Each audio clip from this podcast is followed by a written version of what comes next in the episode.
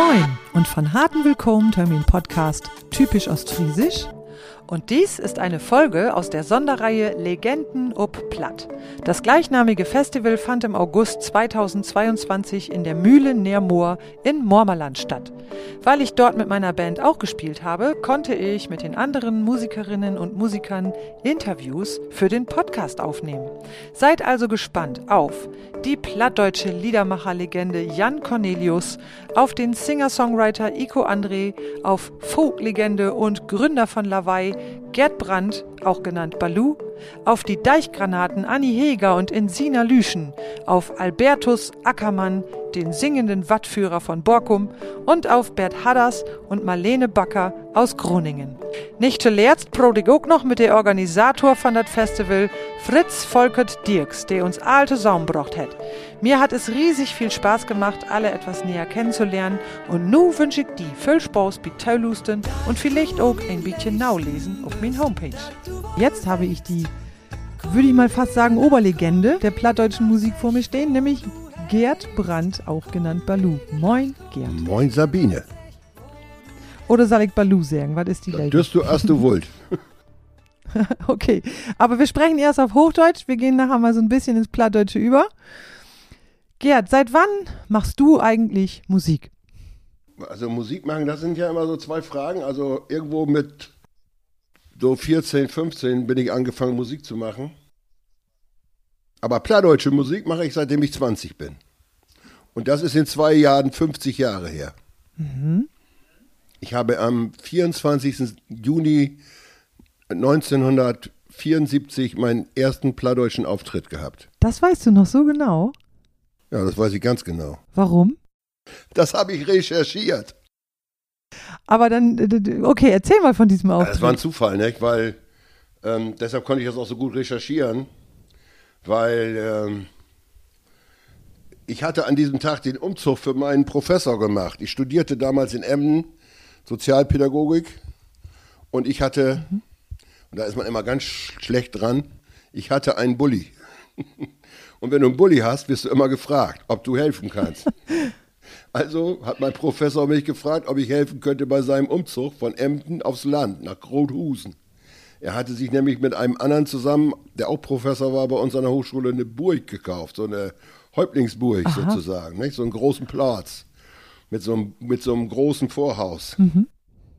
Und äh, die wohnen da heute noch und die sind heute immer noch treue Konzertgänger bei Lawaai. Und dann habe ich sie gefragt, wann seid ihr eigentlich ganz genau nach Grothusen gezogen?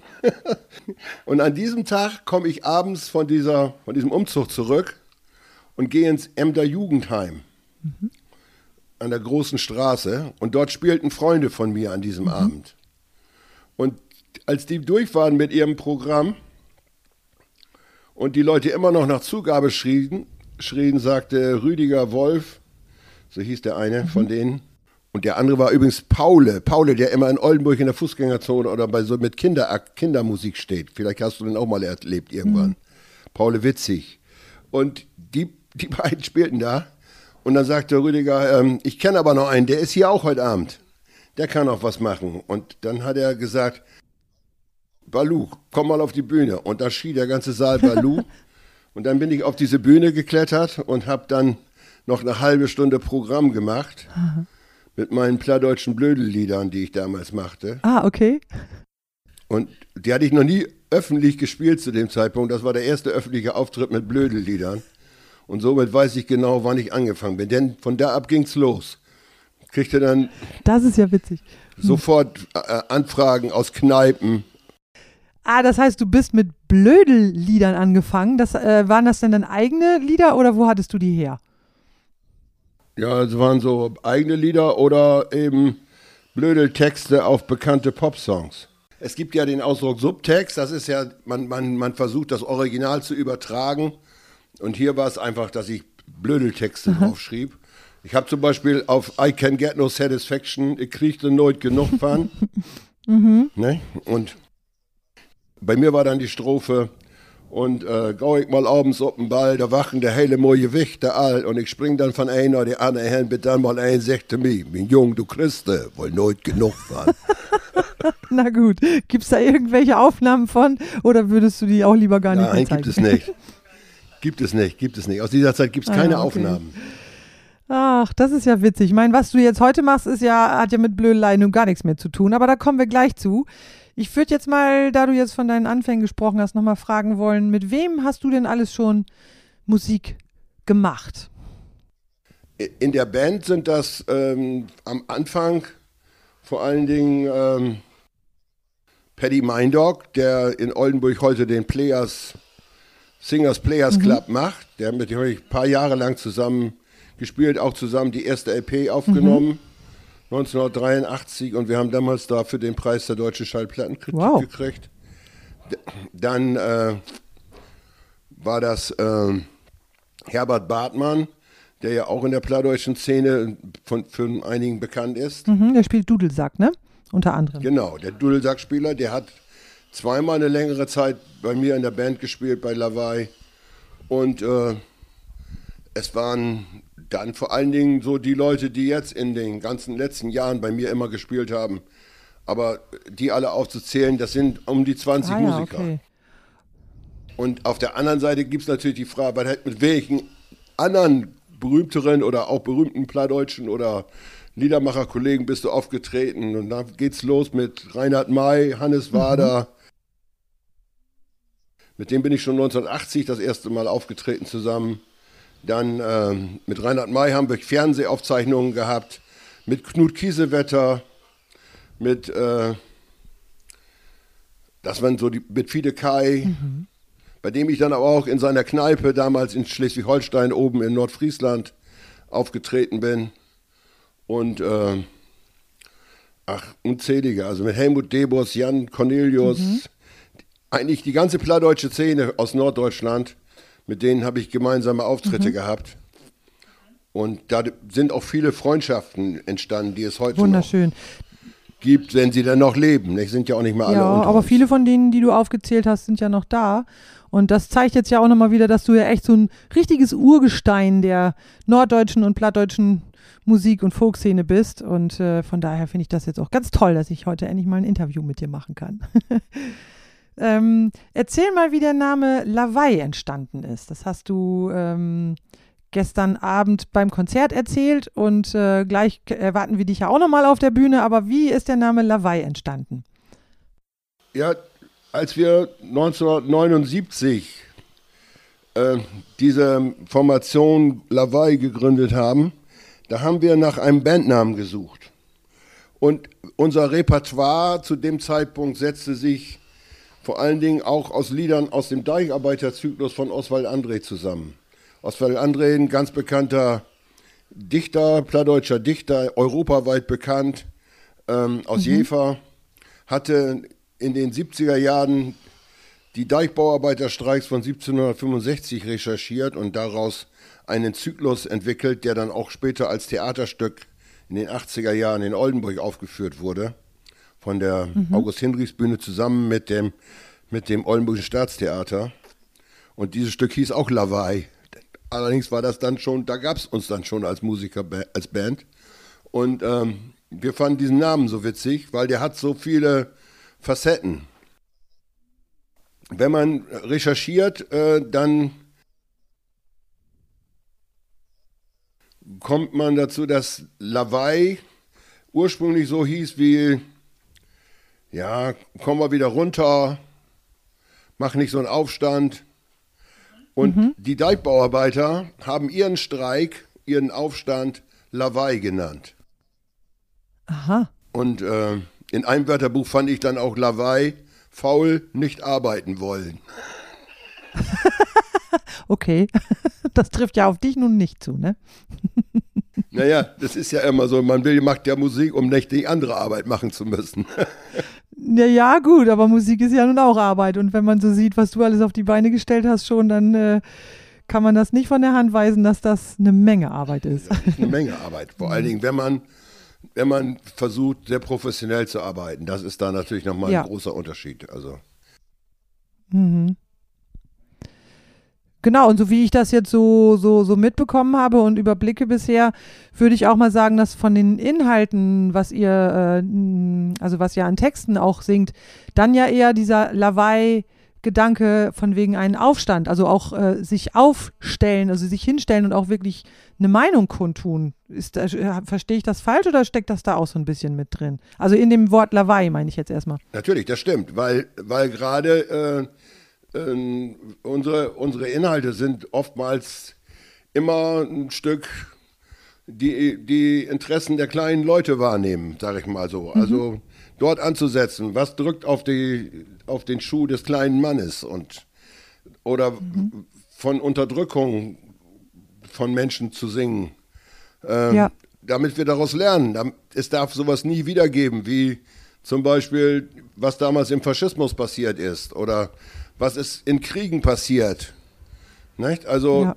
das, darum sind unsere Inhalte oft, man kann sagen, sehr politisch aber mhm. sie sind nie mit dem Zeigefinger, sag ich mal so, sondern so, ja, ja. beschreiben die Angst, die Nöte, die Sorgen. Mhm. Ähm, ich habe jetzt leider nicht deinen Sohn vors Mikrofon gekriegt. Das hat äh, von der Zeit her nicht funktioniert, aber das ist ja, der tritt ja so ein bisschen in deine Fußstapfen. Ne? Also ihr seid ähm, gestern auf der Bühne gewesen als Lawai zusammen mit La Keyoka und vielleicht kannst du da nochmal ganz kurz was zu erzählen und das passt jetzt auch wunderschön zu diesem Thema, weil letztendlich trägt er ja auch genau dieses Thema weiter mit diesem Album, was sie da jetzt gemacht haben, Libertad. Erzähl mal bitte kurz von La Keyoka. Ja, das ist im Prinzip auch wenn man so will, es ist ein Kind von uns, wenn du so willst. Ähm, wir haben ähm, 2014 sind Keno und äh, Jonas zur Band gestoßen. Mhm. Ähm, Keno hat schon seit Anfang der 2000er Jahre immer bei Lawaai gespielt, aber meistens so als, ja, wie soll ich das sagen, Aushilfe. so als, als fünfter Mann. Damals waren wir eigentlich ja. ein Quartett und er hat dann oft als Fünfter, das kam er dazu, hat aber auf Platten immer mitgespielt. Wir haben auch Theaterprojekte zusammen gemacht. Und äh, 2014 ist er dann ähm, nach seinem langjährigen Musikstudium dazugestoßen. Das ist so ein bisschen ein Kind von uns, hast du gesagt. Also du meinst La Kioka, die Band, ist im Grunde genommen so ein Kind von Lawai und Keno ist ja nun auch wirklich dein Sohn. Also von daher ist das ja auch nochmal in doppelter Hinsicht sozusagen die nächste Generation, wie man so schön sagen kann, oder? Ja, ist sie in gewisser Weise auch. Und es ist auch entstanden im Rahmen eines Lawaai-Auftritts. Ähm, Keno und Jonas waren seit 2014 bei der Band und äh, 2015 war das, glaube ich, beim Auftritt auf dem Ferner Folkfrühling sagte der damalige Festivalleiter zu Keno, und wird auch mal Zeit, dass du hier mal mit einer eigenen Band spielst. Er hatte ja schon viele Jahre bei Lawaai gespielt und immer wieder ähm, auch in Fenne mitgespielt und, und da ist sozusagen dieser Impuls entstanden. Und dann hat er mit Jonas und Carmen, die 2016 auch zu Lawaai kamen, ähm, auch parallel Lucky Joker gegründet und 2016 haben wir dann zwei CDs gemacht. Die eine da haben die drei bei uns praktisch auf der CD dann mitgespielt und eine weitere äh, war dann ihr, ihr Debütalbum. Mhm. Und das war, das Gute war, dass sie einfach, indem sie mit uns auf, auf Tournee waren, konnten sie dann auch Lieder aus diesem Album spielen und auch so eine Platte mit verkaufen. Denn es ist ja unglaublich schwierig am Anfang überhaupt Auftritte zu bekommen. Und das ist natürlich dann ein Riesengeschenk, wenn du eine Tour, Tour hast mit 30 Konzerten. Ja, ne? allerdings, das ist wohl wahr. Das ist toll. Und letztes Jahr haben sie ja dann das Album Libertad aufgenommen und dafür auch nochmal wieder den Preis, oder auch nochmal wieder, die haben dafür den Preis der deutschen Schallplattenkritik gewonnen. Und da schließt sich so ein bisschen der Kreis zu dem, dass du ja praktisch auch schon mal diesen Preis gewonnen hattest. Ja. La Keyoka bedeutet ja Ke für Keno, Jo für Jonas und K, C, also C-A geschrieben für Carmen. Und äh, klingt aber irgendwie auch, auch super interessant, als wäre das irgendein Begriff oder bedeutet das sogar irgendwas? Nee, es ist halt diese, es soll ein bisschen dieser, dieses, dieses nach Spanien oder Italien klingende, mhm. so, äh, hat ein bisschen was mit der Herkunft der drei zu tun. Äh, ja. Carmen hat Wurzeln in Bolivien Ihr Vater war bolivianischer Indio-Musiker. Mhm. Ich bin dem, in den 80er Jahren schon gemeinsam mit dem aufgetreten. Das ist ja auch ein Witz, ne?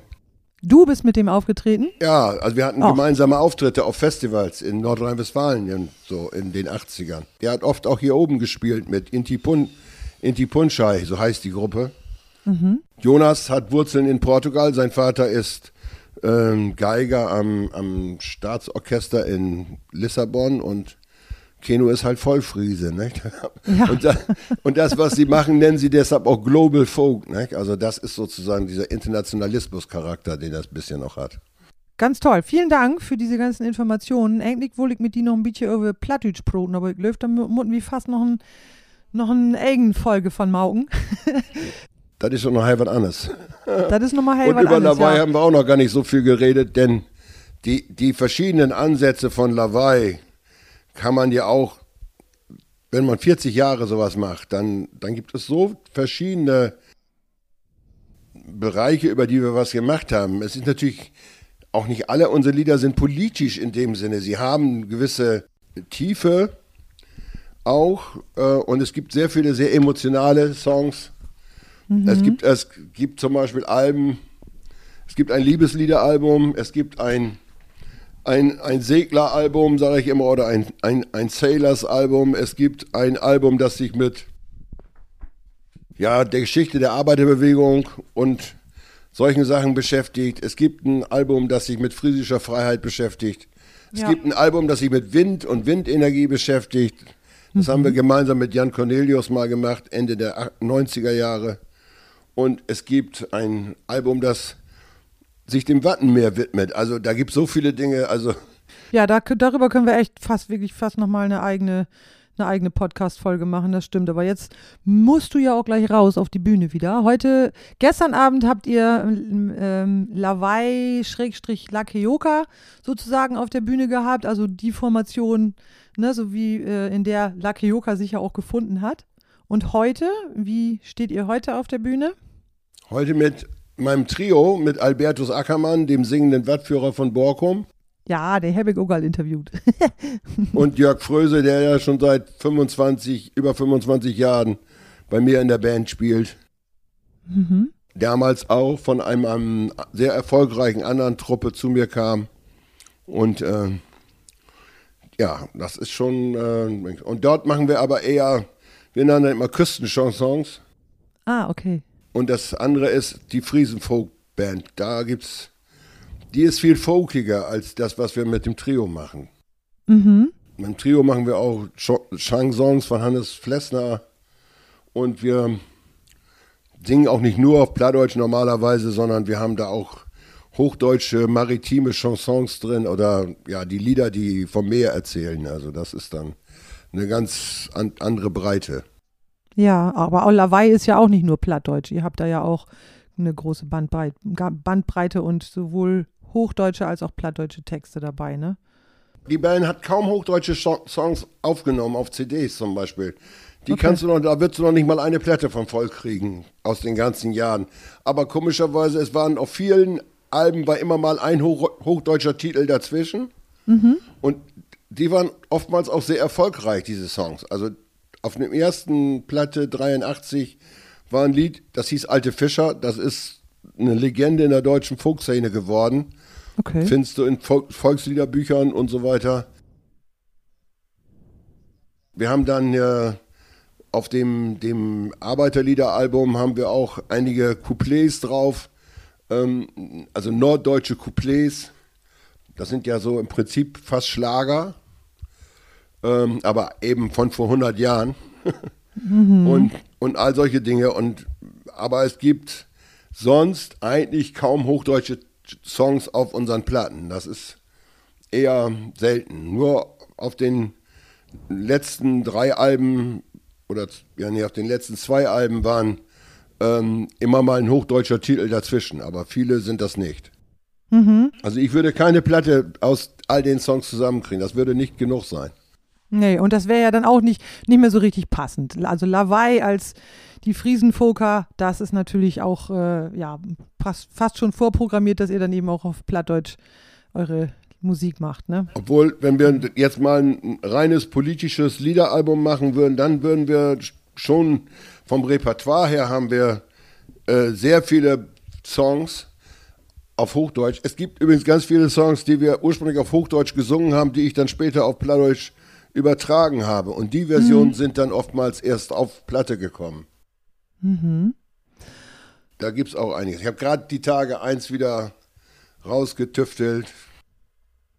Eins hieß nie endende Wege und das ist dann als Reichssünder End auf eine Platte gekommen. Also so. ja, schön. Oh Mann, wir konnten noch stundenlang wieder broten und ja. äh, ich denke, irgendwann morgen wir auch noch mal so eine eigen äh, Folge. Aber nun musst du fort ob der ja. Bühne und deswegen, deswegen mussten wir nur Schluss machen.